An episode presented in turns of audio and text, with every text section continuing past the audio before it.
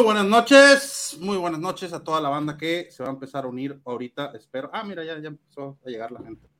Este, es la primera vez que hacemos un en vivo de la zona Arizona. Eh, anteriormente llamada zona árida, eh, no quiere decir que nos hayamos este, independizado de nuestros amigos de España, pero este, algo así. Por ahí se conectó, a ver, no, que no, no, que no llegaba. Por ahí se conectó el Puctro Solitario. Pero bueno, eh, bienvenidos a toda la banda que se está conectando. Por ahí, saludos eh, a todos. Pues, zona área, zona Arizona, zona Arizona, hablamos puro Cardinals, somos el podcast no oficial de Cardinals en español eh, y le echamos ganitas. Entonces, les presento al panel. Memo Hernández desde Veracruz, ¿cómo estás, Memo? Hola, chef, buenas noches. No, aquí andamos, ya sabes, un, un viernes más aquí platicando del gran equipo que nos apasiona a todos. Este, bienvenido Memo, también nos acompaña. Hola Marlene, ¿cómo estás? Marlene Ponce, ella es la representante de Cardinals en Parrilleras y la administradora del grupo María Roja en Facebook. Saludos Marlene. Este, Polo, ¿cómo estás? ¿Dónde andas? Chef? ¿Acapulco? No, dónde vives, güey. Yo estoy en todos lados, ahorita estoy en México, a veces en Acapulco, pero pronto ya nos vamos a mudar a Mérida, así es que yo me la paso por toda la República. Órale, Qué gusto con allá. Bomba. Vamos. Este, qué bueno verlos otra vez Y pues vamos a darle que, que qué bueno verlos otra vez por acá y vamos a darle ah. pues. Vamos a darle. Oscar Huerta, que no sé por qué nos hacen el grupo de WhatsApp, este, ¿Me metido? Jalisco. Fíjate nomás. Metan a nuestro amigo Oscar Huerta, el grupo de WhatsApp. Chef, un eh, gusto. Por por fin conocerlos de, de, frente de cierta manera, pero un gusto estar aquí para platicar de, de nuestras frustraciones y, pasiones. es correcto, nuestra más grande frustración yo creo que es este equipo, pero aquí seguimos vigentes desde bastante tiempo. También Adrián Cabrera desde la Ciudad de México, ¿cómo estás Adrián? Hola, ¿qué tal? Buenas noches a todos. Bien, en general, un poco tenso después de esta semana tan caótica con el tema de la, de la preventa, pero bueno, aquí estamos contentos de hablar del equipo que nos apasiona. Y el nominado al fan del año de los Cardenales de Arizona, Oscar, el potro solitario. ¿Estás, Oscar? No, pues gracias por la invitación. Ya me tenían muy vetado de aquí, ya no me mandaban el link, pero pues aquí andamos, ¿no? Para hacer ruido y para lo que se nos ofrezca ahí nominado, pues ¿por quién, güey? Pues nomás por ti. no, te nominamos varios al, fan del año, güey. Eric Sánchez, que es nuestro amigo Rocco, aquí odiamos a, a Kyler. Eh, no, señor. No, oye, no, no, no vino ese compo que, que iba a venir a tirar la Kyler y, ya, ya destrozarnos a todos uno por uno y le rompieron las compus, dice, ¿no? se le amarilló el pan. en mi pueblo decíamos que se le amarilló el pan, así. Y se, le volteó la canoa. es, mucha, es mucha lengua. mucho, mucho taco de lengua, así es. Este, bueno, antes que cualquier otra cosa, los que nos están escuchando o los que nos van a escuchar mañana en el podcast, o digo en Spotify. Recordarles que no olviden pasar por nuestras redes sociales. Estamos en Facebook, Instagram, Twitter, YouTube. Pasen, dejen su like, síganos, suscríbanse al canal si no lo han hecho. Se los agradecemos mucho. Somos pocos, pero, pero estoy sorprendido. Pero apasionados. somos pocos, pero apasionados, pero estoy sorprendido de dos cosas, y lo decía hace rato en el chat. Una, que tenemos un chat de WhatsApp donde somos ya casi 50 personas 50 fanáticos de, de, Arizona eh, en México, salvo el Potro, pero bueno. Y el, y el Agustín, que es argentino, pero, pero ya lo consideramos mexicano. Y, también la tenemos otra, una colombiana. Y la otra es que este, una tercera parte del chat son mujeres. Entonces, eso, eso es bastante alentador, bastante chido, que sobre todo haya muchas, muchas chavas que le vayan a los canales de Arizona cuando quieran, pero ando manejando, los ando escuchando, bros, puro chingón. Gracias, Rocco. Un abrazo, viejo. Ojalá el sí, lo que, estar aquí. Lo que comentaba el Paul, Carolina, ah, Paul, es de Colombia, también está ahí. Que está acá en la Ciudad de México, que también estuvo buscando boletos, este, pero es colombiana ella. Colombiana. Bueno, hay, hay, hay, hay sí en todos lados. Este, qué chido. Y, y se van a ir uniendo más, estoy seguro que vemos muchos, pero estamos más desunidos que todo el mundo. Yo ahorita en estas fechas veo a todo el mundo que la foto de los Steelers en Tlaxcala la foto de los tucanes en no sé dónde, la de los bucaneros va a ser en Xochimilco, por todos lados, ¿no? Lo empiezas a ver. Y los Cardinals saben, cada quien por su lado. Una selfie cada quien. Todavía estamos en pantalla. Pero ahora para el partido inaugural, yo creo que ahí vamos a sacar la foto oficial con los que estemos, ¿no? Ojalá pudieras lanzarte, chef. Si no, ahí te ponemos en un Photoshop, no te preocupes. Sí. Ahí Está bien, mi chef. Sí, no, no, la verdad es que yo, yo tengo que, mi manager me dice que son, son, demasiado poca cosa para, para, mi, fama y mi fortuna, entonces, este, pues que les vaya, no, no es cierto. Ojalá pueda, pueda estar y, y, si estoy ahí, pues obviamente, obviamente, la redundancia de palabras inmortales, obviamente Wanda. Y bueno, se viene un partido, eh, hablamos primero de los Ravens y después nos vamos a ir hablando de lo demás es un partido para mí completamente morboso por ese récord de 21-0 en pretemporada que tienen los Ravens, como si contara.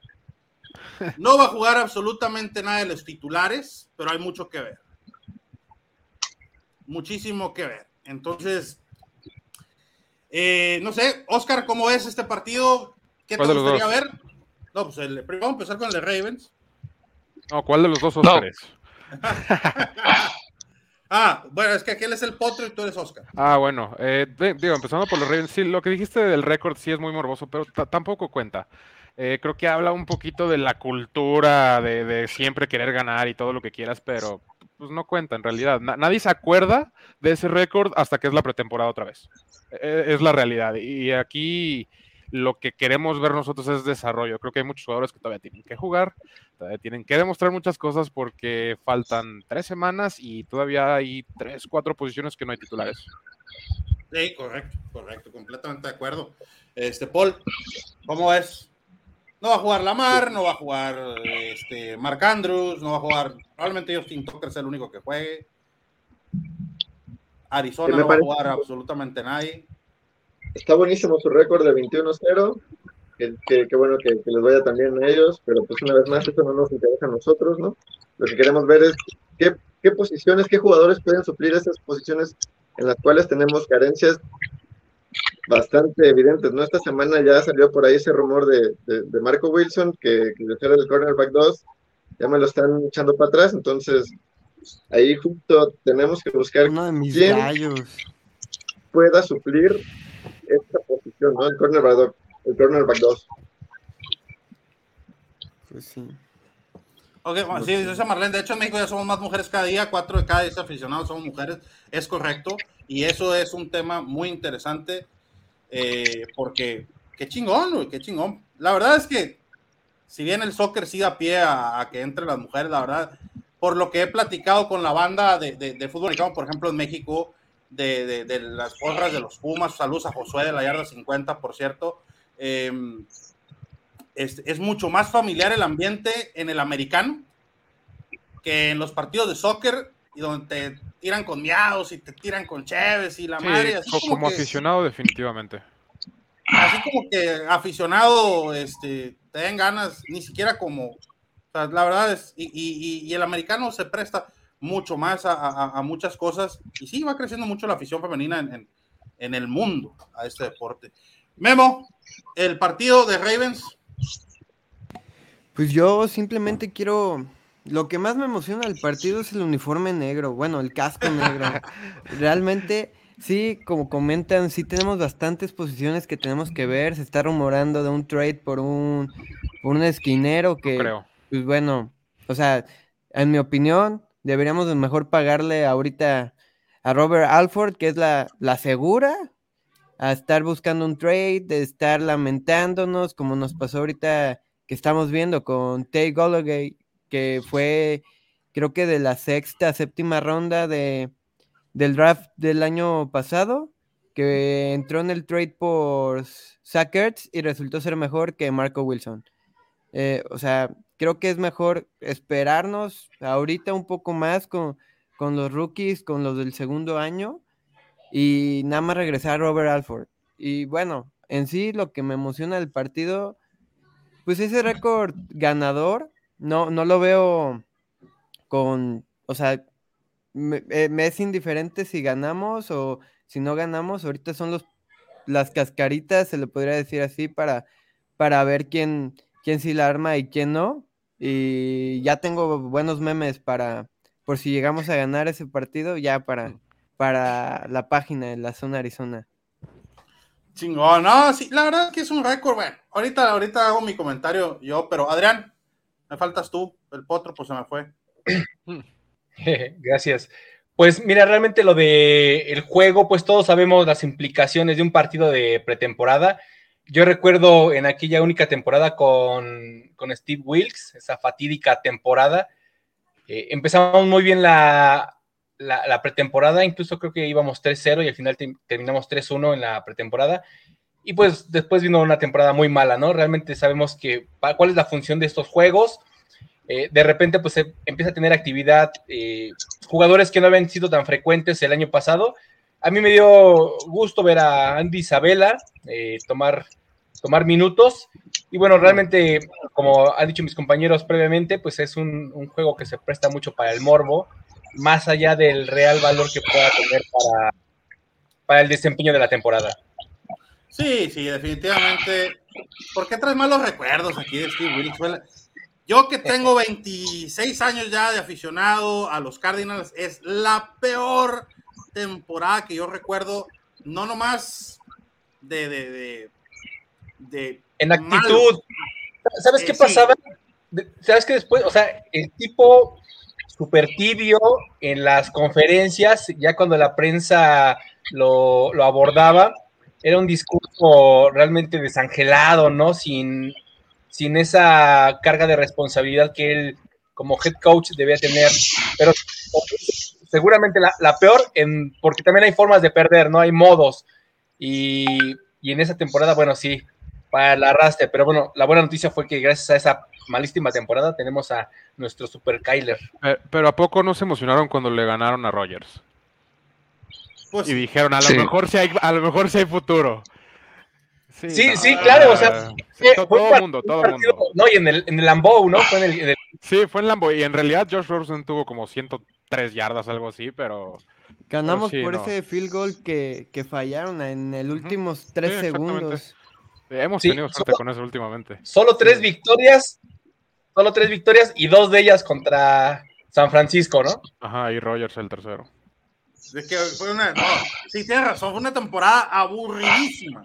Sí, de, hecho, ya por semana 14, 15 ya, ya ni ganas daban de ver los partidos. Sí, sí. O sea, ya... y, yo, y, yo, recuerdo, obviamente en 25 años recuerdas muchas temporadas muy malas. sí, sí, yo este, también.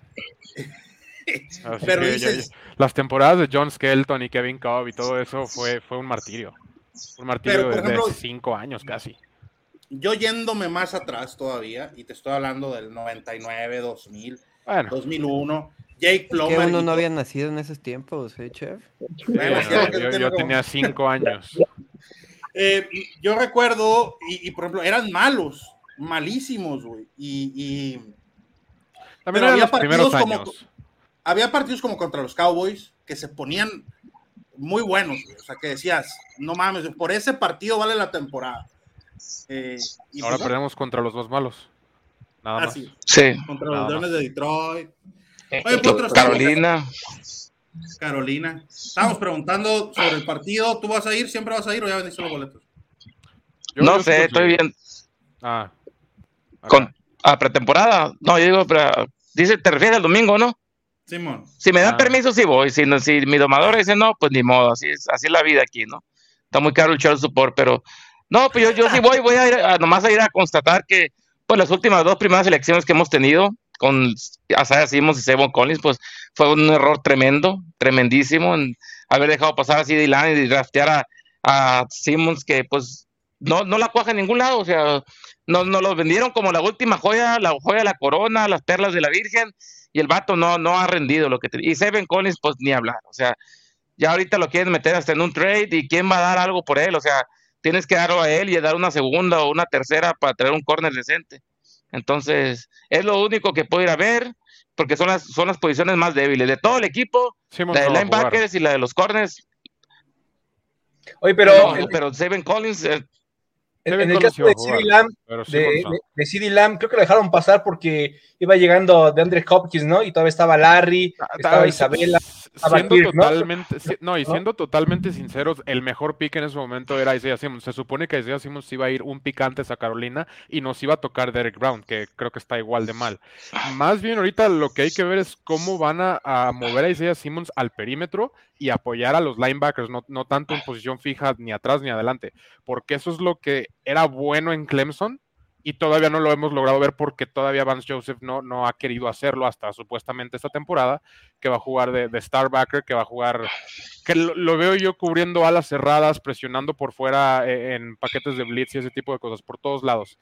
Y eso le va a ayudar muchísimo, muchísimo a Saban Collins. Creo que por ahí está lo que no estamos viendo, que no podemos ver en pretemporada, porque no va a jugar Simmons, porque ya ves cómo es Kingsbury de que no quiero mostrar absolutamente nada.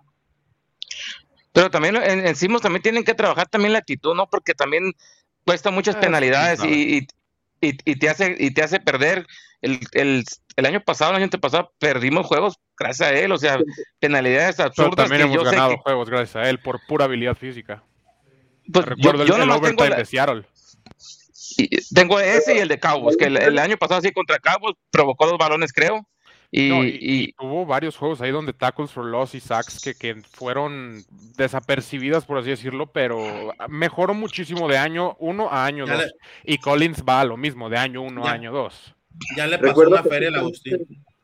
Recuerdo perfectamente esta jugada de Simmons contra San Francisco en la yarda 1. Ese, Eso ese contra Trey Lance. Ala, Contra sí, Trey ¿eh? Ese lo ganamos por esa jugada, porque ese, ese fue partido de una posición, creo que al final.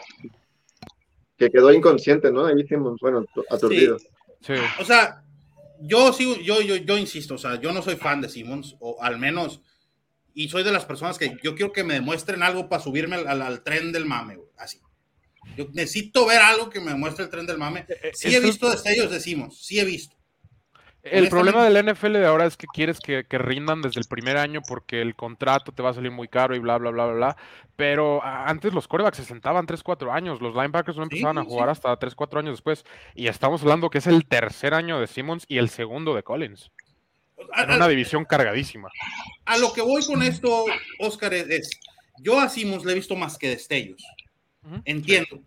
Ya, ya está Ya en un tercer año, ahorita este año debe de probar que sirve para algo. O sea, destellos Pero, nada pero más. ¿estás de acuerdo que los destellos vienen en primero y segundo año y consistencia después? Por eso te digo, este Vamos tercer por el año hay- hay camino correcto, en teoría. Pero sí, Saban Collins se ha hundido en el depth chart.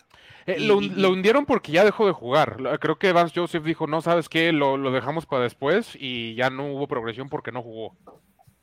Y lo de Simmons, bueno, a mí lo que me preocupa mucho es, se pierde mucho en coberturas.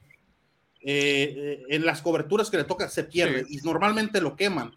Y ese es un grave problema que yo le veo a Simmons. Entonces, ¿y, y por qué? En Clemson no solo jugaba, o sea, Eh, Es, lo- es lo que te iba a decir. eh, creo que eso es cuestión de rol porque quería, te- quería tener, querían ponerlo en puras coberturas de linebacker y en Clemson tenía coberturas de slot corner, de corner, de safety, de Safety, backer, de edge rusher, de todo. Y acá nada más era de middle linebacker. Entonces creo que este cambio es lo que van a intentar. No sé si va a funcionar porque pues, es Vance Joseph y, y no tenemos un gran historial desde Jason Reddy con él.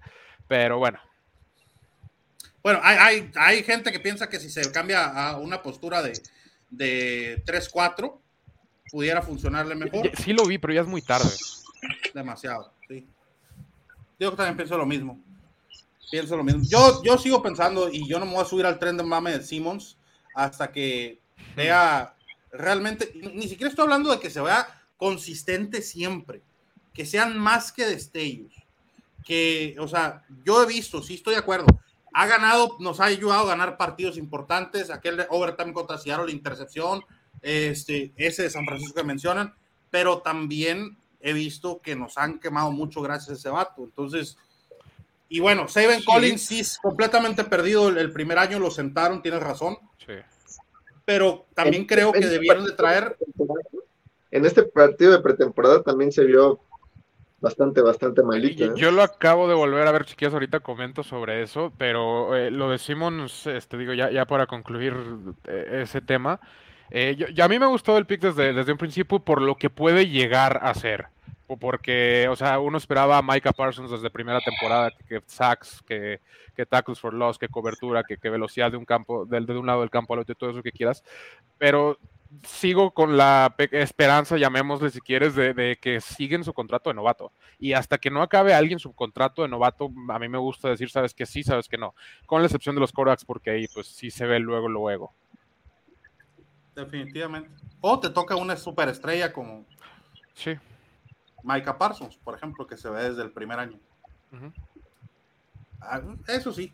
Oigan, bueno, ahorita este, vamos a platicar de las impresiones del partido del viernes, que sí platicamos en el podcast un poquito, pero me llama mucho la atención este, lo de Marco Wilson y los comentarios que hizo Cliff Kingsbury esta mañana. Y empiezo contigo, Potro, no sé si lo diste los comentarios. Cliff Kingsbury dijo que Antonio Hamilton ya le había arrebatado el puesto de cornerback 2 a Marco Wilson. Sí, le, quitó la chamba, en pocas palabras, ¿no? Entonces, pues no me extraña nada con, la, con lo que venía presentando, sobre todo al final de la temporada pasada, Marco Wilson. Y este partido de pretemporada, donde sí se miró, donde lo quemó, creo que un receptor que ya cortaron y el, y el número 4 de Bengalíes. Entonces, yo sé que es un juego de pretemporada, no juegan, juegan más relajados, pero de todos modos, no tienes seguro la chamba, juega, o sea, tienes que, que esforzarte al máximo. Y la mera verdad, muchos el año pasado dijeron que fue un robo Marco Wilson, que solamente por aquellos problemas que tuvo en el college, pues fue, fue denigrado, ¿no? Como a cuarta, quinta ronda, pero que, que era un pick de segunda ronda cantadísimo.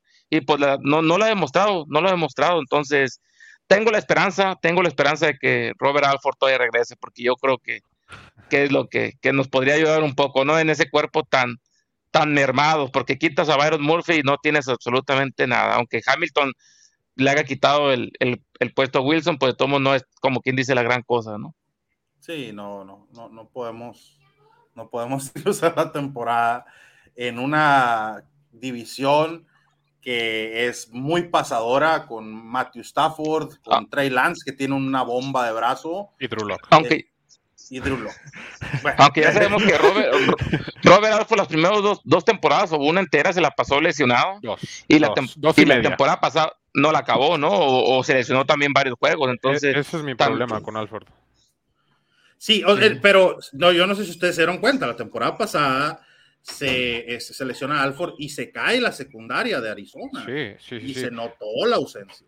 Pero cuando tu, tu, propósito de traer a Alford es darle profundidad al equipo, no, necesariamente a titular, porque si lo traes para ser titular, entonces estás en el hoyo de todos modos. Eh, eh, alguien que se lesionó dos temporadas y media de las últimas tres, ¿qué seguridad te ofrece en realidad de, profundidad? Porque las primeras dos temporadas se lesionó en el entrenamiento, no en un juego. E, entonces es, es difícil también, por más barato que salga, eh, traer un, un corner que, pues, históricamente con tu mismo equipo te ha dejado abajo, en realidad. Sí, la verdad es que es lastimoso el cuerpo de cornerbacks que tenemos ahorita. Yo creo que todos nos hemos dado cuenta. Y Adrián, ¿alguna opinión al respecto de los cornerbacks, de lo de Marco Wilson y Antonio Hamilton? Sí, en el caso de Marco Wilson creo que tiene la misma tendencia de del cuerpo defensivo en general, que estamos esperando esa temporada de explosión, que, no se ha presentado y que está mermando en todas las jugadas. Eh, sí, también comparto la misma preocupación en todas las jugadas profundas. Creo que vamos a sufrir bastante esta temporada.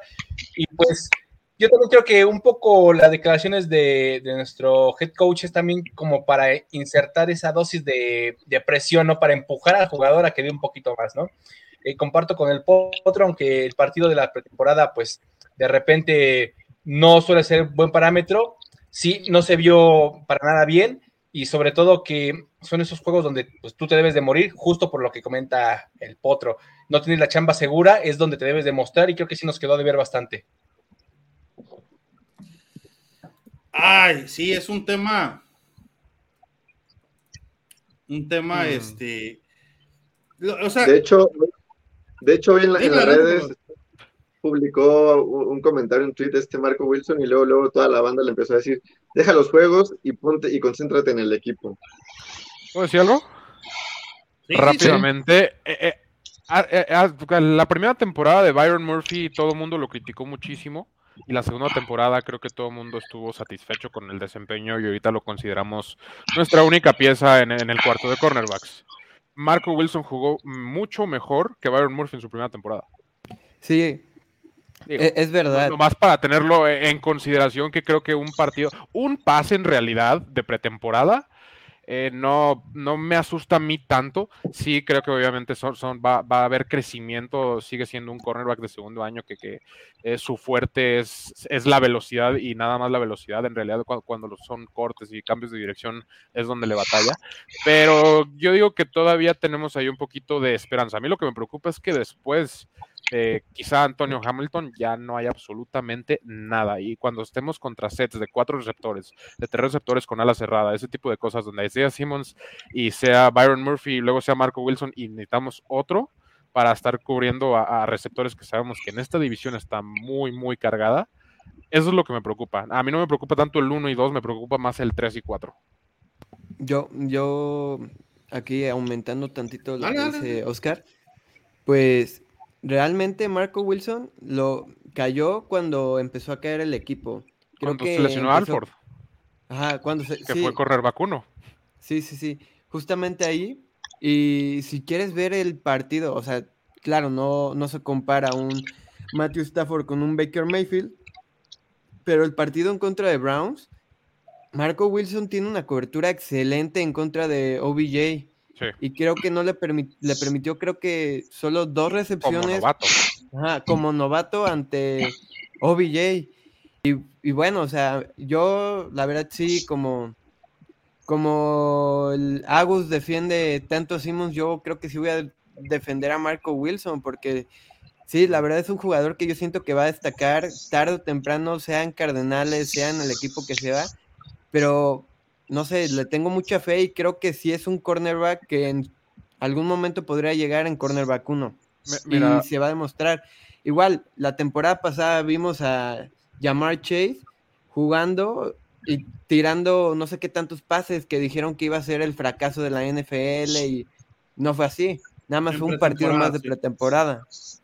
Y bueno, o sea, ahora sí, no sé si está jugando muy flojo porque pensaba que ya tenía la chamba y bueno, ya le, pudiera le, ser, le pegó ser. por detrás. O sea, Ah. yo sí, le- yo sí voy a comprar el discurso de Marco Wilson. O sea, el discurso de ambos, de Marco Wilson, yo sí lo compro. Porque, eh, o sea, agarraron un novato y lo aventaron a, a- a ser titular prácticamente. a- Como al siempre. ruedo. al ruedo así, o sea, un vato sin experiencia.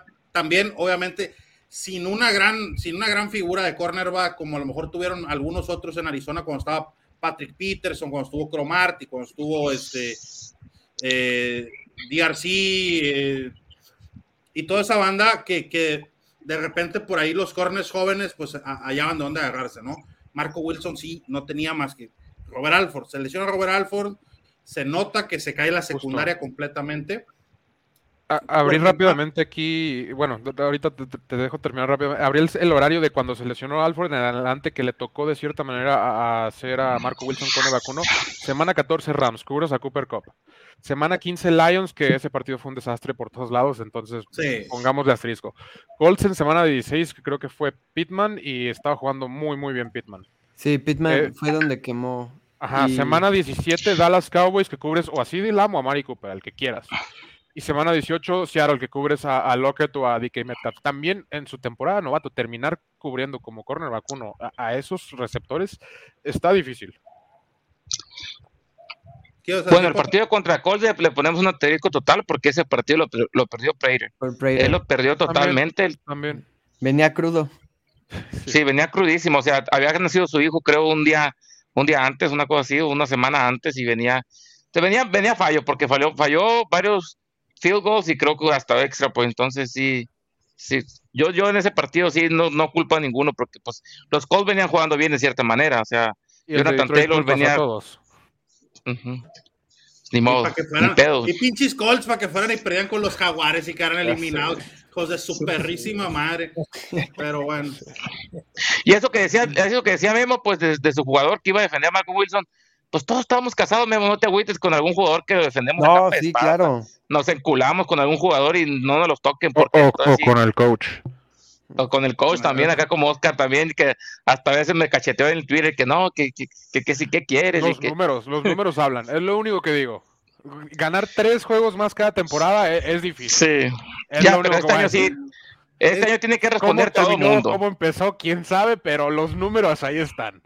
Eso es, es, es básico negocios y es básico en la vida. Ah, o sea. Exacto, eh, yo soy ingeniero y para mí números Ah, son sí. números. Es- y- ah, yo también. No, arriba. no, y, y para cualquier persona en el mundo, güey, si, y- inclusive vamos a decirlo, ni siquiera en negocio, como familia, si en el 2020 este, ganabas un peso y en el 2021 ganas dos pesos, como Vas familia, vas para arriba y en el 2022 ganas tres pesos, oye, güey, es, esa madre es Y completamente... seamos sinceros, no. o sea, si, si hubiéramos ganado 17 partidos y hubiéramos perdido el campeonato de conferencia, se hubiera quejado la gente porque no llegamos al. Super Bowl. O sea, nunca van a estar.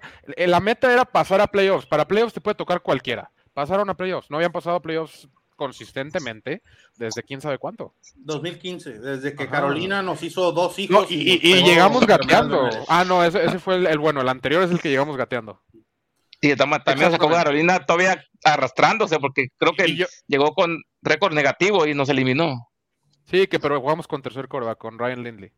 Entonces, No, y Sí, cuando no. jugamos con el primero nos fue todavía peor. Entonces, sí, eh, exacto. Sí, no, Carolina no sé qué onda. Y este año malísimo, por cierto, ahorita se terminó el partido de, de- de Ah, Carolina, perdió Bueno. contra los Pats, este, se ven mal, o sea, los suplentes se ven mal, los suplentes se ven mal, Matt Corral se ve mal, todo el Sí. mundo se ve mal, y lo peor del caso es que nos van a ganar. Sí. Sí, po- pobrecito DJ Moore, que, que la verdad a mí me gusta mucho como receptor y, y está metido en una situación Me parece que es infravalorado, ¿eh? Sí, a mí también se hace muy, muy infravalorada y pues McCaffrey si no se lesionan también. eh, Están metidos en una situación muy, muy, muy mala que, que no quieren abandonar. Nuestro amigo Yayo Rocha dice que debemos de confiar en McCaffrey porque sus lesiones siempre son en distintas partes del cuerpo y que por eso no, no- no es de preocuparse. No sé, McCaffrey se lesionó mientras decíamos eso. entonces- Aparejo.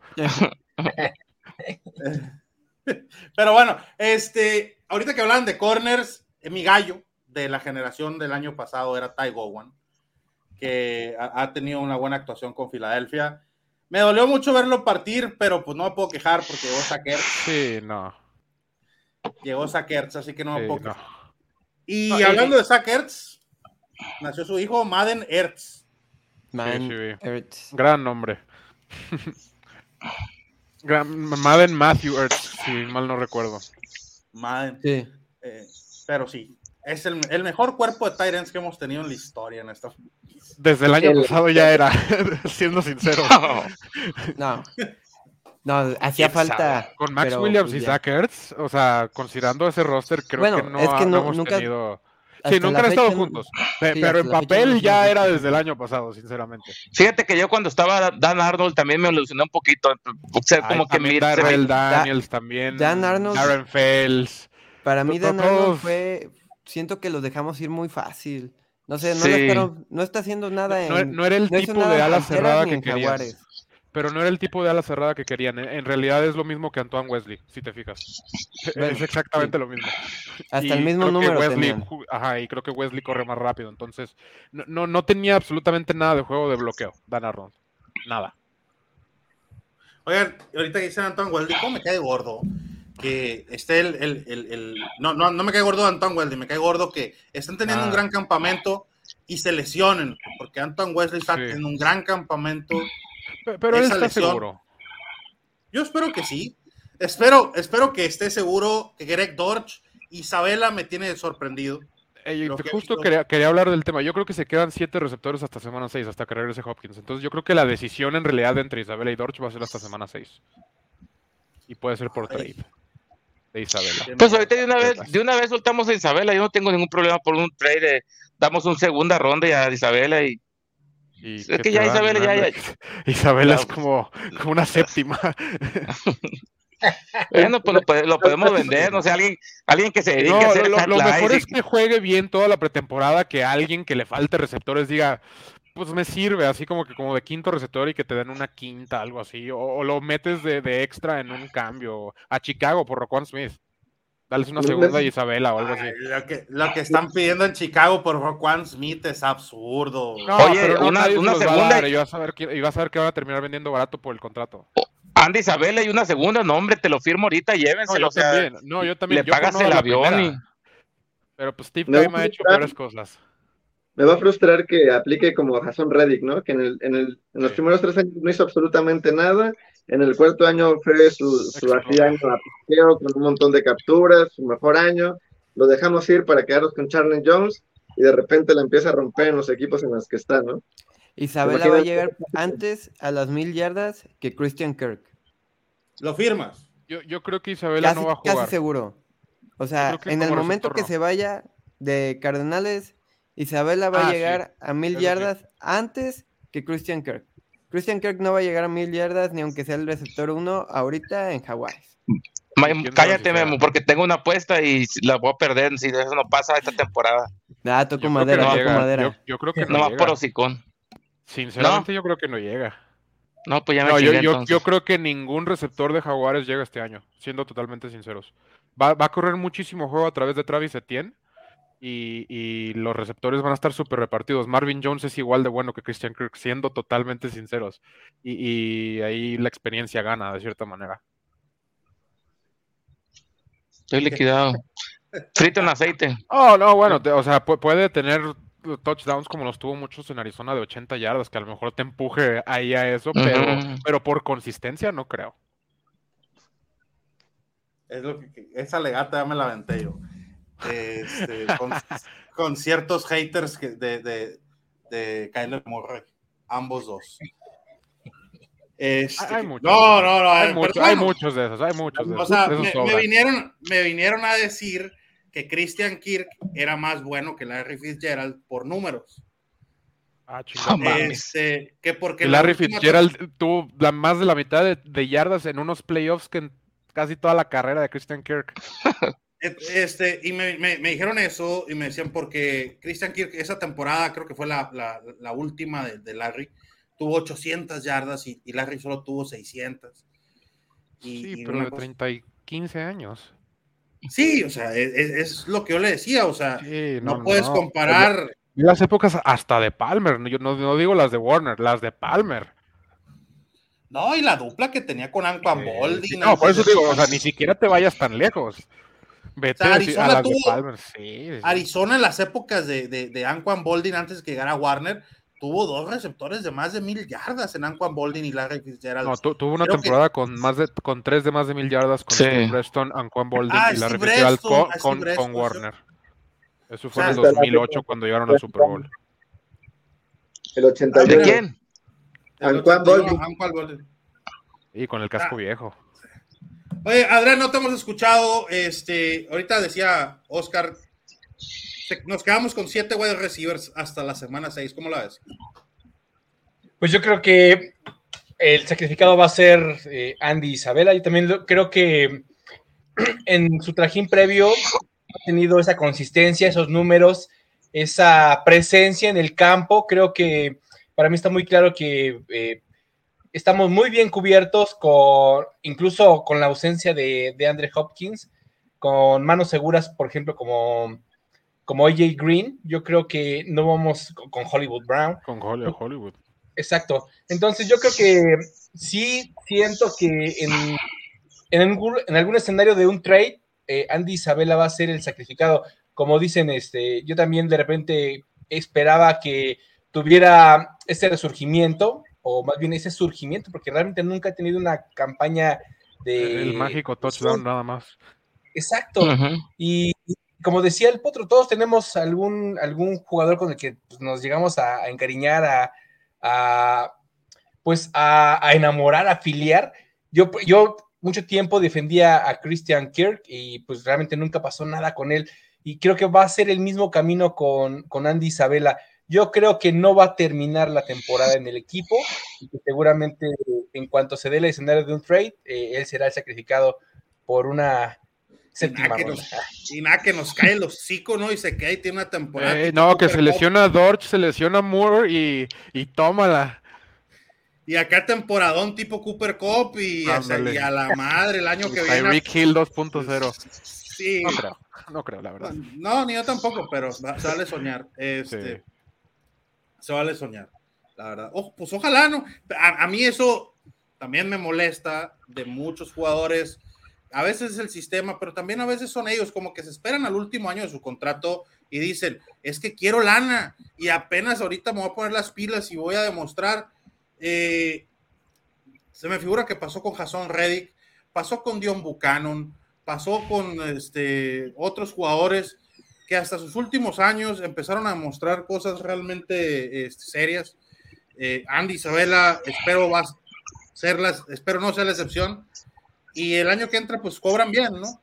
Cuando en realidad a veces tienes una temporada buena, como vamos a decir, Jason Reddick, su última temporada con Arizona. Lo cambiaron de posición, también recuerden eso. No, sí, lo cambiaron de posición y, y lució más, pero de todos modos, Jason Reddick, la etiqueta con la, venía, con la que venía era una etiqueta muy parecida a la de Isaiah Simmons. Un jugador muy vertical en el campo, este, con, mucha velocidad lateral, muy atlético.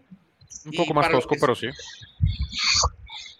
Y, bueno, en el caso de Reddick también se dieron las circunstancias. Fue el año en el que se lastimó Chandler Jones, ¿no? Casi toda la temporada y tuvo y que, fue cuando lo pusieron tiempo completo de, de, Edge Rusher, porque ahí con su experimento de middle linebacker, no sé a quién se le ocurrió, que nunca funcionó. ¿Quién lo drafteó? Lo drafteó. Fue Kaim. Fue Kaim y creo que Arians fue el que lo quiso poner de, de middle linebacker. O sea, fue, Todd Bowles, pero no, no sé qué le no sé, no sé, es una posición muy diferente. A pesar de que los dos son linebackers, es una posición radicalmente diferente. Uno es prácticamente el coreback de la defensiva y el otro es, es fuerza bruta hacia adelante. Entonces, eh, no, sé qué le vieron o, qué los llevó a tomar esa decisión, pero cuando lo regresaron eh, estuvo lo que siempre quisimos. siempre estuvo ahí. Pues sí. yo estoy muy emocionado con los running backs. O sea, lo poquito que he visto. Ingram, Ingram. Estoy, estoy, estoy, muy emocionado. Me gustó lo que he visto. Obviamente, Conner este, eh, se está buscando un acompañante de Conner que hasta ahorita pinta que es Ino Benjamin. Pero este, Jonathan. Jonathan, este. Ward. Jonathan Ward se vio bien. Jonta Ingram se vio bien. Este. Me, me, me, me, gusta el cuarto de running backs. Quizás pudiéramos quedar. No, Williams. sí, es, lo que te iba a decir. Te falta Daryl Williams, que nadie ha dicho absolutamente nada de él, pero creo que es, es el running back 3, así como que ya segurísimo. Ah, el que, el que, llegó de Kansas. Ajá, el de Kansas, que tiene experiencia de Super Bowl y todo lo que quieras. Este, pero yo creo que Keontae Ingram le gana ese puesto a Jonathan Ward. Yo creo que se quedan con cuatro, no creo que se queden con cinco. Pero, pero Jonathan Ward es, un, es, un, animal en equipos especiales, ¿no? Sí, ahí es también es eso, pero, como special teams y ya. pero Keontae no lo puedes dejar ir, es, el novato y es el y corre muy bien. A mí me gusta mucho cómo corre, corre muy fuerte. Pues, ¿De este, Tennessee o de dónde viene, perdón? Creo que es, no, estuvo en USC, se transfirió a no me acuerdo a dónde, pero, pero en USC el problema es que tenían demasiados corredores, creo, y, su última temporada jugó muy, muy bien. Pero ya se ve acordaba, No me acordaba de Darrell Williams, es cierto. Aquí, dice que, que terminó que no había dicho nada de él? Eh, Keontae Ingram es el que estuvo en, en USC. Sí, aquí dice que terminó. Sí, terminó. La, la selección, ¿no? De Keontae Ingram. Sí, ah, también. Sí, desde México. Sí. Sí, fue, fue esa selección justamente. Según yo se había transferido antes de, de o sea, su último año. Aquí, aquí aparece como que, que college dice USC. A ver. Pero bueno, con tanto con Tyrants, eh, los running backs, nuestra cuarto de running backs creo que es uno de los mejores de la liga. O sea, no se compara, claro, con uno de Cleveland, pero, no, pero creo que está muy completo. Bastante. está, lejos, está lejos de, muchos el de Cleveland. Ah, bueno, sí. Y, fue por circunstancias de Kareem Hunt, en realidad. porque si no, Kareem Hunt sería titular prácticamente en, en, en 16, en 16 equipos de la liga, yo creo. Fácil. Sí. Uy, está, está difícil. Pues quizás a lo mejor que Onta Ingram lo terminan mandando al practice squad o algo así. Ah, aquí está, estuvo en Texas tres años y después se transfirió a USC su último año. Yo sabía que estuvo. sí, estuvo en Texas y después terminó en USC. Sí. Quizás, este, no sé, Ino, Ino, Benjamin también tendría mucho que demostrar. No me gustaron las declaraciones de Kingsbury de, sobre Ino Benjamin.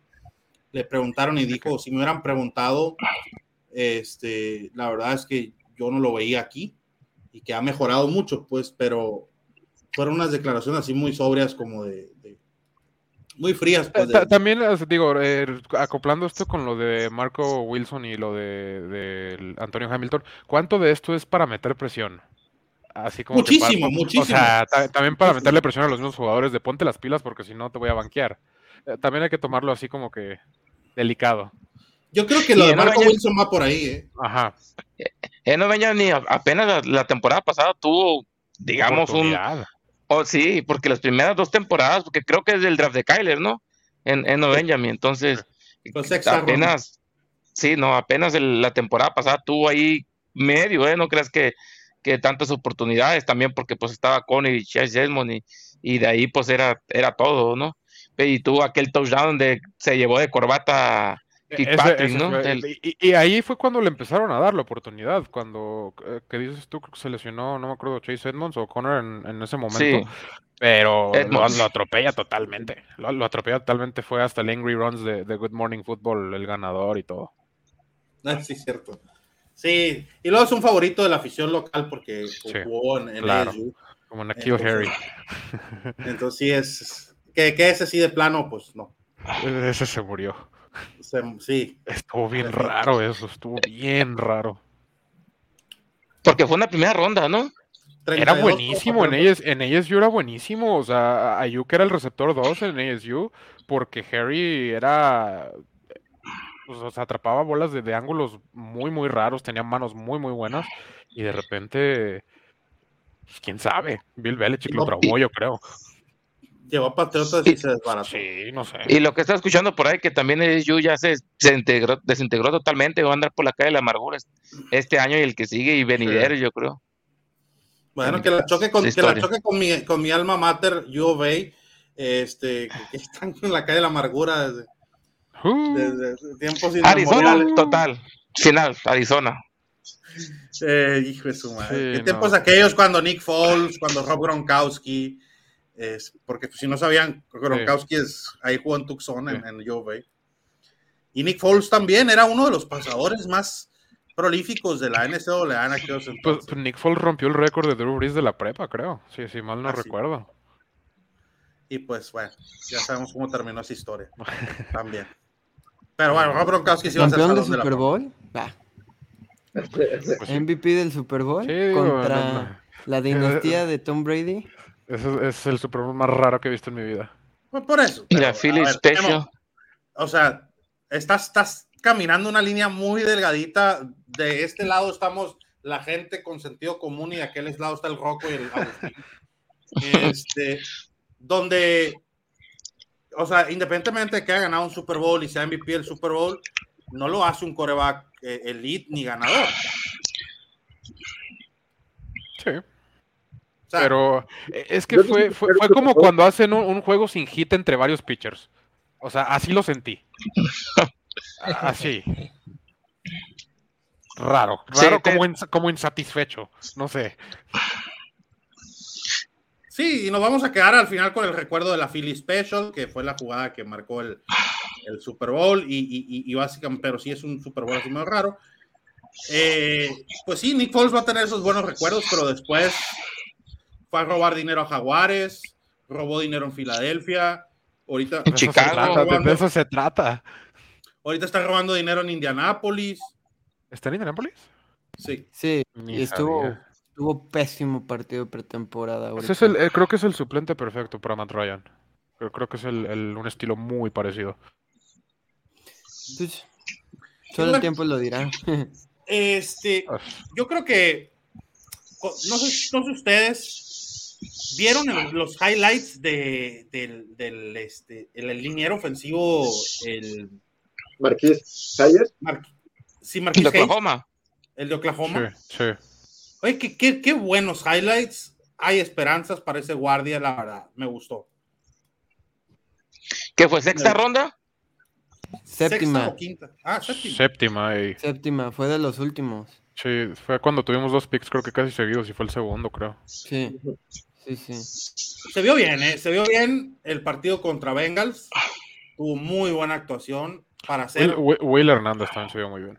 No, Will Hernández. Era increíble. garantía desde el inicio. Desde que estaba ¿Sabes? con Gigantes. ¿Sabes qué? Will Hernández es el mismo del mismo año de Buda Baker, si mal no recuerdo. Sí, creo que se fue unos como uno o dos picks antes.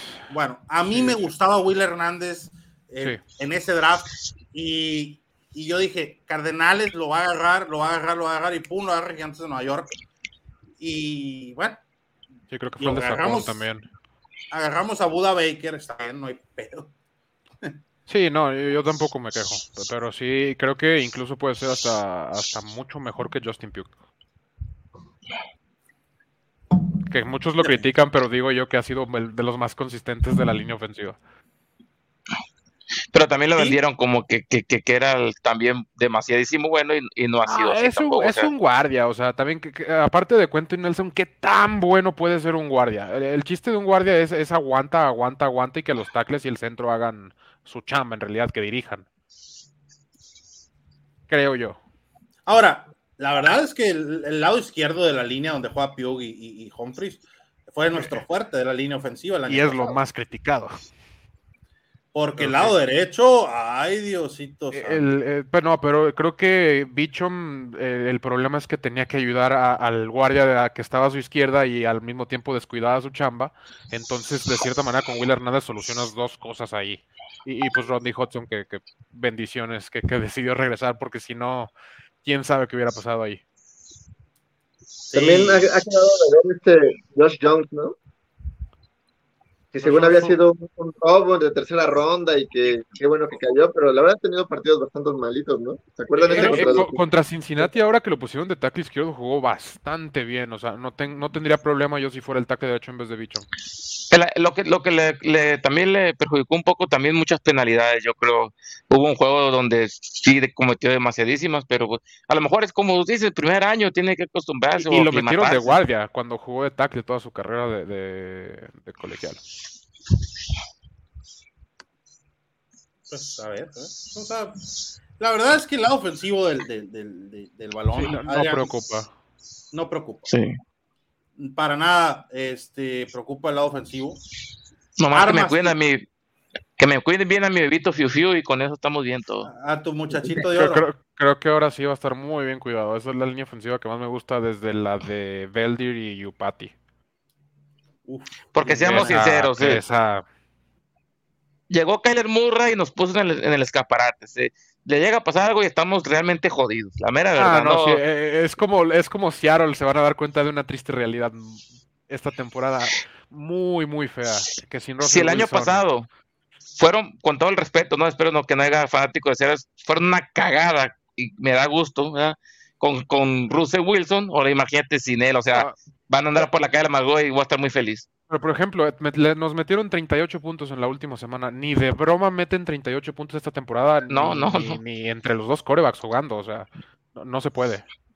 es más, ni entre dos juegos, que lo sumen entre dos juegos, no creo que lo lleguen todavía. No, no, no. Y es como todos los equipos. A, Los Ángeles se les lesiona a Herbert y qué van a hacer. A Green Bay se les lesiona a Rogers y qué van a hacer. O sea. Sí. Pero, pero hay unos equipos que, que, el, que el coreback te disfraza de cierta manera lo mal, el mal estado que está tu equipo, y Seattle era uno de ellos. Por ejemplo, si Matthew Stafford se lesiona, yo sí confío en que los Rams pueden salir adelante. Lo vimos con mismo Arizona, que se lesionó Kyler Murray tres, tres partidos, y, salvo lo que pasó con Carolina, que quién sabe qué fue eso, eh, que fue el único partido que fui a ver en vivo toda la maldita temporada, este, salieron adelante de cierta manera, 2-1, que pudo haber sido un 3-0. Ay, pero Seattle se, se, les fue Wilson y creo yo que va a ser algo drástico. ¿Qué ibas a decir, Adrián? Sí, yo creo que Arizona debe ser de los equipos, eh, yo creo que de los cinco últimos con mayor gap, que le llaman, mayor diferencia entre su primero y su segundo coreback. Yo creo que sí dependemos total y absolutamente de la presencia de Kyler. Ya, ya nos pasó el año pasado y pues yo creo que sí debe ser de esos últimos cinco equipos con mayor diferencial de, desempeño entre el coreback 1 y, el segundo. Ahora, me gusta, o sea, tiene razón, estoy completamente de acuerdo, pero pregunta para los cinco es, ¿Max Orly le puede competir por el coreback suplente a Cole McCoy? ¿A qué opina la mesa? Yo hablé mucho, pero nomás Diré, diré, que no, porque no yo siento que hay una pequeña posibilidad. Digamos, Así de plano, se me olvidó el que estuvo antes de McCoy, Brett el que fue el... Ajá, Brett Brett Hundley. Por, por eso mismo lo digo, porque McSorley sería lo mismo que Hundley y creo que prefiero más a alguien como McCoy. Y, y sabes, bueno. qué? Estable. aparte Estable. hoy el año pasado, digamos, en esa, en ese escenario de a sacar las papas del horno, quedó bien parado, ¿no? De tres sacó dos, entonces yo creo que es una buena credencial como un coreback 2. Y- No, y lo firmaron por dos años, creo. Pero, o sea, Max Orley no lo veo como titular en ningún equipo actualmente. No. Pero siento No, que como suplente a lo mejor sí, pero titular no. siento que es el mejor, eh, o sea, es muy buen suplente. O sea, te saca la chamba igual, como dicen. Igual no, no se compara con un Cole McCoy, pero probablemente ya le queden a McCoy lo que le queda de este nuevo contrato que le dieron. No, no recuerdo si fueron dos o tres años. Pero si mantenemos a Max Orley, probablemente sea muy buen backup. Es que Cole McCoy con la experiencia ahorita fácil podría ser quarterback titular de menos de tres equipos de la liga. De menos. Hay- hay- Empezando hay por tres- Seattle. Eh, y Sí, luego yo- están los yo creo gigantes que de Nueva York también. un tiro ahí en Seattle. eh.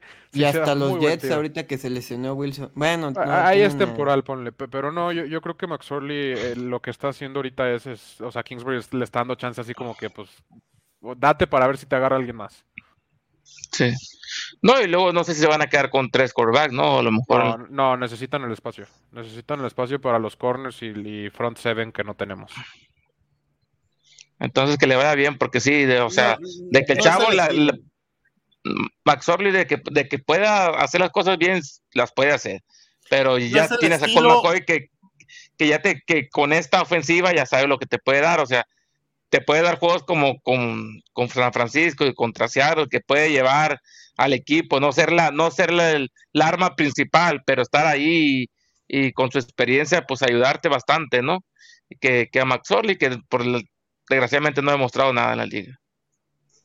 No es el estilo de Kingsbury ni de, quedarse con, con tres corebacks en el equipo titular, pero no me extrañaría que lo sentaran el último juego a Max Orley para que no hubiera nada que ver de él y poderlo tener en el practice squad. Porque como jugó Max Orley en el primer encuentro, si sigue jugando así, lo sueltan para, para después agarrarlo al practice squad, lo va a agarrar otro equipo Sí. otro equipo lo va a agarrar Sí, sin waivers. ningún problema. Entonces, eh, porque yo te, te aseguro ahorita, así suena muy mamón, pero Max Orley le compite a Gino Smith y a Drew Locke ahorita con lo que hemos visto en Seattle, güey. Sí. Eh, El broncón que tiene Browns, Max se puede meter a la jugada. Es lo que te iba a decir, pero también hay muchos parecidos. O sea, hay muchos Garner Minshews, hay muchos Ja- Jacoby Brissett, hay muchos Gino Smiths. O sea, Ajá. hay muchos no lo- parecidos. Por eso, pero que son corebacks dos en sus respectivos exacto, equipos. sí. Y este Por es eso yo creo que no se queda en Arizona. Yo creo que alguien sí lo agarra de dos, siendo, siendo Y- sinceros. Y este es un coreback 3 que pudiera ser coreback 2 en al menos 5 o 6 equipos en la NFL y, y que les agradaría a muchos equipos tenerlo de suplente, ¿no?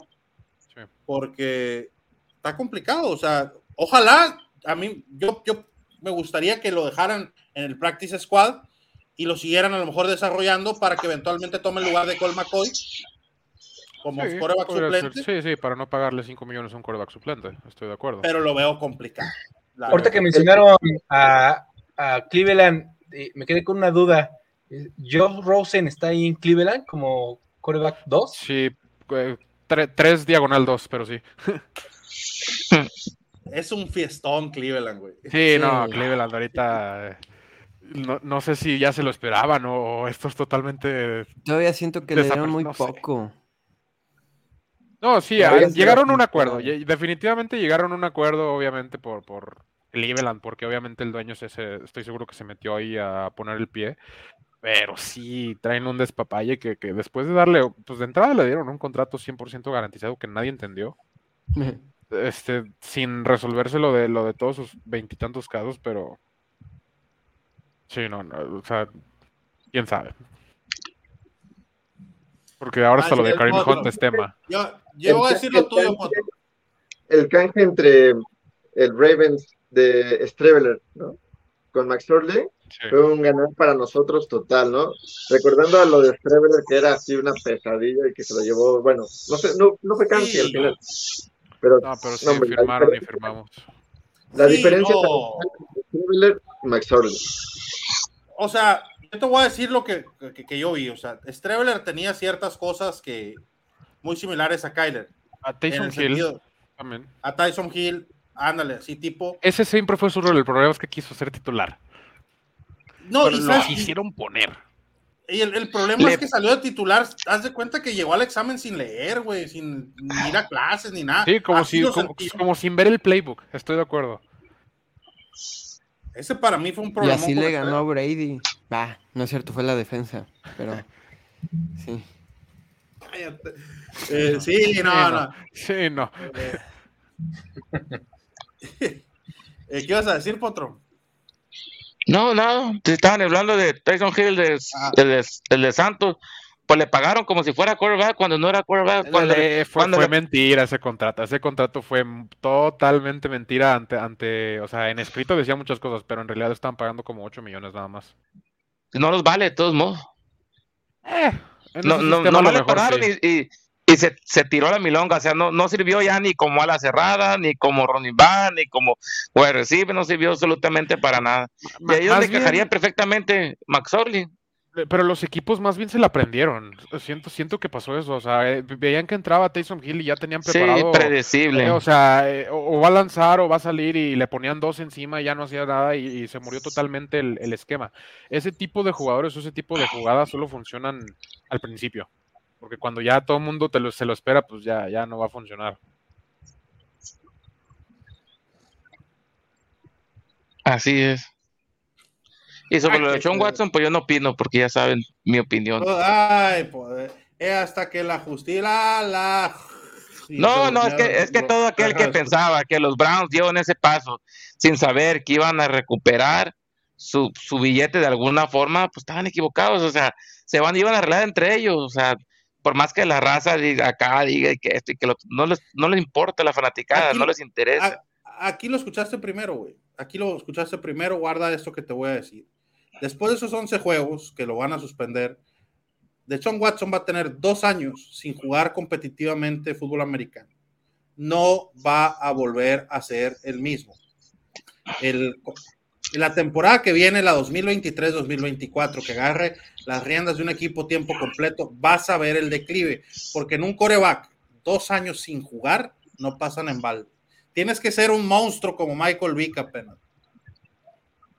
Y, y estamos hablando de, alguien que, ¿cuánto tiempo estuvo en el bote? Año y medio. Eh, yo, la verdad, yo le vi el óxido en el partido de pretemporada, Sí. pero mal plan el. Notable. Jugó mejor. Josh Rosen. Y eso ya es decir No, y, mucho. y- y y todavía le cuelgan 11 semanas de, de suspensión. O sea, la realidad es que per- perder. Ve, ve a cualquier jugador que se ha retirado un año, que ha sido suspendido un año, jamás ha regresado. Josh Gordon era un monstruo del estilo de Megatron. No sé si lo recuerdan. Sí, sí. Re- regresó y, y nada. O sea, de- después de como 17 mil oportunidades en diferentes equipos con Tom Brady, con, con di- diferentes corebacks, es un juego que si te le despegas tantito, no vuelves a, regresar a- al, al punto donde estuviste porque trabajaste 10 años para llegar a ese punto. O sea, Gronkowski velo, era un robot. Y así te vas con muchos jugadores. Sacó en Barkley. Este, ¿quién más te puedo decir? Pon- Ponle por lesión todavía es aceptable porque los tienen haciendo ejercicio y recuperándose y todo lo que quieras. Pero un caso así de, de suspensión o, o de, de un caso eh, criminal, como fue el de Deshaun Watson, donde no entrenas en realidad con el equipo, donde no tienes seguimiento físico, creo que sí te, te- o sea, no entrenas, te, te- te lleva a un nivel muy, muy inferior. Pues, ah, pues bueno, banda, este, pues nuestro primer en vivo, vamos a tratar de hacer el en vivo más seguido. Eh, yo sé que ahorita nos vio muy poquita gente, pero ahí se va a ir acoplando la bandita. De todas maneras, este, algo que se le haya quedado atorado por ahí en el tintero, dijera mi amigo, mi buen amigo Alex Colli. Saludos a nuestros amigos de Zona Árida, España. Bueno, pues Nada. yo na- nada más eh, pues recordarles que tenemos un grupo de WhatsApp para todos los fans que quieran unirse.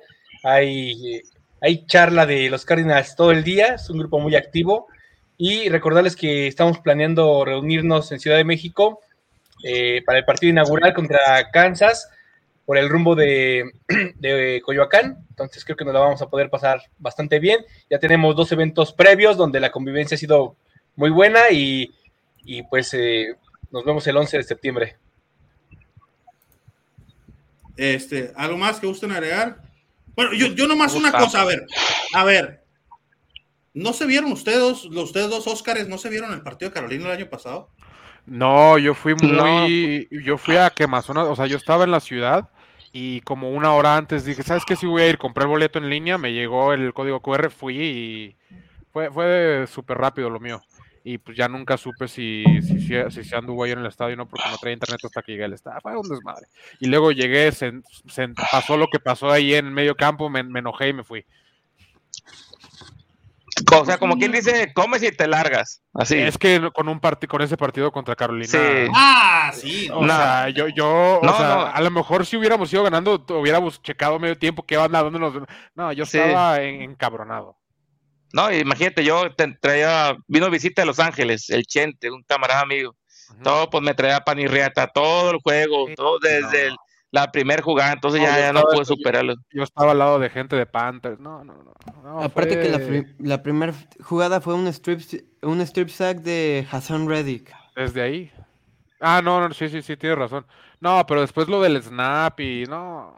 Sí, sí. Porque traíamos a Max García de centro, ¿no? Me, me sentí como la, me sentí como el campeonato de la Nacional de 2015. Ah, muy, muy parecido a ese estilo. No, no se compara. Ese día sí estuvo bien fuerte. Y no, Es no que- es fue- como. eh, Es que fue el único partido que fui a ver esa temporada, entonces fue como que el único que vengo y, y salen con esta cosa. y luego lo peor que no estaba Larry, porque yo fui el. Cuando estuvo Larry, estaba George Rosen en el juego contra Lions. Y ahí de perdidas mirabas que la gente se ponía a aplaudir, a, a corear el Sí, nombre de no. Larry Fitzgerald y, y se te ponía la piel chinita, todo el estadio, los rivales aplaudiendo a Larry Fitzgerald cada que agarraba la pelota. Pero ahorita en ese, ese día nadie, absolutamente nadie, to- todo el No, mundo viene callado el encabronado. estadio, callado Sí, el. Y luego creo que era también como mitad y mitad Panteras y Cardenales. Sí, fueron, verdad, fueron- había fueron muchas panteras y pues no jugó Kyler, digo, pues, aparte de todo. ¿Quién nos puso una carita triste en Facebook, hijos de su perrísima madre? Una carita feliz, corazoncito, pulgarcito. Esa madre. Dios Like. mío de mi vida. ¿Qué tiene? ¿Qué tiene? Todo, todo, No, todo, todo no. cuenta. Epa, no, no conoces el algoritmo de Facebook, mi rey. Sí, No. Ah, el bueno. algoritmo de Facebook, si te ponen caritas tristes o enojadas, te, te, te saca el algoritmo, pues lo, lo identifica como que no le Sí, gustó. te a la gente. Ah, ok. Pues yo como quiera voy a poder dormir bien a gusto, no te preocupes. No, yo no. Yo no, yo tengo que averiguar quién fue. Aquí me dice quién fue. Sí, sí, A ver. Marlene, Marlene, Pero fue porque estaban hablando del partido. Marlene. Ah, es, que, es que estábamos hablando de temas tristes. La Sí, traición claro. no tiene. ¿Qué? Pues estamos hablando de los cardenales, eso, ¿cómo estás triste? Ese O sea, es un tema algo. triste continuamente. Adrián ya le puso cora- eh, corazoncito. Ay. Memo, hijo de puta, ya le puso corazoncito. Eh, ya te dije que te cambies ese, ese nick, güey, porque está muy raro. Se pone. Su, su nick es, es Memo HPT. Pero es mi apellido. Yo, ¿Cómo yo, no, yo no escogí nacer así. Ah, Fue error de dedos. Este, bueno, eh, algo más que quieran agregar, Polo, Adrián, Memo. Recordarles Ya, nada más. La próxima semana y el, para el partido inaugural, toda la raza, ya saben en dónde. De todos modos está publicado creo que en todas las redes, ¿no? Sí, que Me- Métanme al grupo de WhatsApp. invitan, Sí. invitan a Memo al grupo de WhatsApp. ahorita que. ¿A cuál? Al que quieras. Oh, Ay, Que quiero, que- ay, quiero convivir. Este, De por No, sí somos pero- como tres en todo México. Ya No, fíjate que No, no. a veces, a a veces se pone Ah, bueno el sé- pedo no, ya eh. sé que sí, ya sé que sí, pues, pero, pero ves otras aficiones, como dijeron al principio, las de Steelers y eso que dices, chale. Ah, bueno, es que. Ya yo, Sí, no, bueno, hola, de ¿cómo por sí es un está? equipo chico. Trey Lance MVP, güey. O sea, sí, güey, yo estoy en ese barco, pero cuando estoy en fútbol para futboleros, güey. Aquí no vengas a hablar de rivales divisionales, güey, porque que Ya chinga es tu madre la. América. No, está es bien, güey, déjalo. Yo, yo quiero que, que, que le pase lo mismo que tú la temporada pasada, güey. O sea, Le tiene miedo tú decías que Simmons. Trey Lance le iba a romper y que Trey Lance la jornada. En la, en la semana 3 le va a quitar la titularidad a, a Jimmy Garapolo. Vino a Arizona, se cagó y se mió los pantalones y no lo volvimos a ver. Le tiene miedo a, a Simmons ya. Lo va a ver y se va a acordar. Sí. Ah, fue por su playera del América, el Adrián. Uy. Yo ahorita, como Puma, soy avergonzado de mi equipo. No tengo nada que ver- decirle a ningún otro equipo. Yo, yo tengo Ese- mucho sin ver fútbol mexicano. El verdadero equipo del pueblo. No, Yo le voy a ¿Sabes las qué? chivas, entonces igual no digo nada. Sí, yo, yo ¿Sabes qué, también. Oscar? Oye, Yo también Oye, tengo Memo. mucho que no lo veo. Pero Sí, no, yo, yo lo- el último partido que fui a ver, o sea, que fui al estadio fue el Chivas Tigres, que fue la final de hace como cinco años, y no he visto un partido desde ese entonces. Simplemente, Pero es eh, Chiva. Eh, simplemente es fútbol muy malo. Es fútbol muy malo. Decayó mucho. Sí, a mí me gusta mucho. mucho el fútbol, pero el fútbol mexicano es muy malo. O sea, es pelotazo tras pelotazo tras pelotazo y, y eso es el juego. Eso es 90 minutos de ver eso y la verdad cansa. Sí, pero antes, antes era una chulada. to- Todavía los, Sí, En los épocas de Omar 90, Bravo, los- Bofo, hasta eso. hasta- sí, no, bueno, 90 a mí casi no me tocó, pero Omar Bravo, Bofo, todas esas épocas de 2000 a No. 2010 estuvieron muy buenas. No, y todos los equipos se partían la dona, o sea, con los juegos eran, eran, eran entretenidos. Sí. El, el Toluca de Cardoso, de Ciña, de Fabián Estay, de, o sea, era una chulada mirarlo. hasta, hasta el América con Cabañas y, todo, y el Sí, sí. no todos, Tigres con, No, con y el Walter Gaitán y El América un poquito más atrás con, con el Piojo Con el. López. Con, con, Con el el Atlante con Chamagol, con el, con el Pato Galán. eso ya se No, hace un chingo, bueno. pero sí. No, Sí, con no, el sí me Gabriel acuerdo, Rey. ¿eh? Sí me acuerdo del Chamagol. Sí, cómo no. También Éramos teníamos un equipazo. que era buenísimo. el Santos de Matías El Bozo, el- Bermúdez. El está. Hobbit, el Hobbit, era Todavía muy está, eh, bueno. to- todavía están ahí en la Liga de Expansión con el Atlante. Sigue Se lo llevó jugando. la América y lo echó a perder, como de costumbre. E- Ese güey debe tener como 50 Ah, metieron años. Y campeón No. con el Atlante también. ¿Cómo? No, pero el, el América o los hacía muy buenos o los hacía muy malos. Ni- no había en medio. A Moy Muñoz le dio mucha, mucha más vida a su caso. No, A su carrera, al Piojo, América. Y a Clever y a Cabañas, Sí. ni se diga. Sí, A esas épocas sí me gustaban. A Bo- Bozo, ni se diga. Le revivieron la carrera. En el América, sí. Al, a Benítez. A Luis García. a Benítez y al otro, ¿cómo se llama? El que, el que jugaba de media punta con él. Darwin.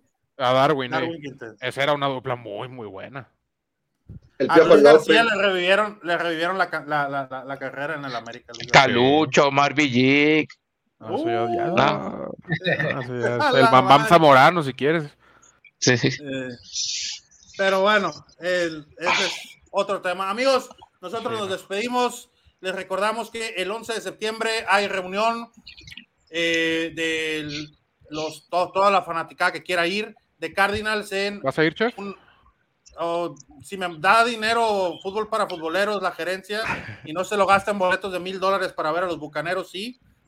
Este, eh, con, con mucho gusto intentaré ir, si no, pues no. Eh, Igual lo del una- grupo ¿Cómo se llama la hamburguesería? Burger Joint, Burger Joint está en Patio- Coyoacán, Patio Universidad. Patio Universidad, ¿no? Este, para aquellos que escuchen el podcast, el día de mañana, o bueno, ya el o sea, cuando lo escuchen, pues, ¿no? el día de mañana, pues va a ser el eterno el día de mañana en campo, que, que escuchen el podcast, ¿no? Este, para que pasen ahí, ahí se va a juntar la banda. También si se quieren unir al grupo de WhatsApp, mándenos inbox a la zona Arizona en cualquiera de nuestras redes y los agregamos con mucho gusto. También hay un grupo de Telegram que está lleno de españoles y se pone medio raro el pedo ahí. Este, pero un saludo a todos nuestros Sí, amigos sí de estuve, España. en, sí estuve en ese. Eh, eh, nótese el estuve. Ay, sí, es cierto, hasta ese ya no he regresado yo ahí. Así es. Este, y también está el grupo de Facebook. Eh, Marlene, hazme un favor. eh, Si todavía nos estás viendo, espero que creo que ya no. Pongan el nombre del, del- del grupo para ponerlo ahí, porque Arizona, Fan, CDMX, Cardinal, Marea Roja, todo México, algo así se llama el grupo de Facebook. También ahí, ahí anda, ¿no? Y no olviden seguirnos en nuestras redes, suscribirse a este canal. Marlene, creo que ya volviste. Pon por ahí el, el nombre del grupo Facebook antes de ir. Oye, Chef, ¿puedes poner la imagen de la invitación? Pues si me la pasas por WhatsApp A ver, rapidín, rapidín. rápidamente. Pero la que tiene el logo o la que. Nah, no es cierto.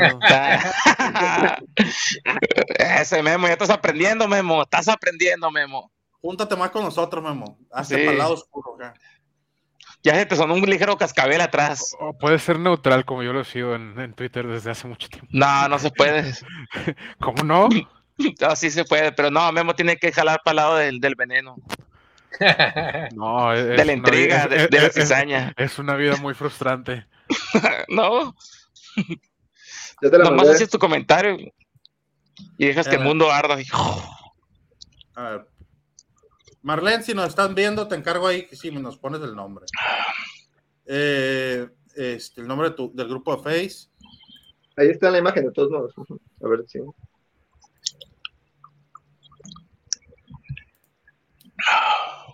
Sí, bueno, y para la gente que nos está escuchando, en lo que pone en la imagen, pues nada más comentarles que si estamos pensando que sea que El sea con el patrón. un ambiente muy familiar, es un lugar que nos está dando todas las facilidades para poder ver el partido, obviamente con el audio. Ya tenemos algunos, un par de eventos donde nos hemos podido juntar.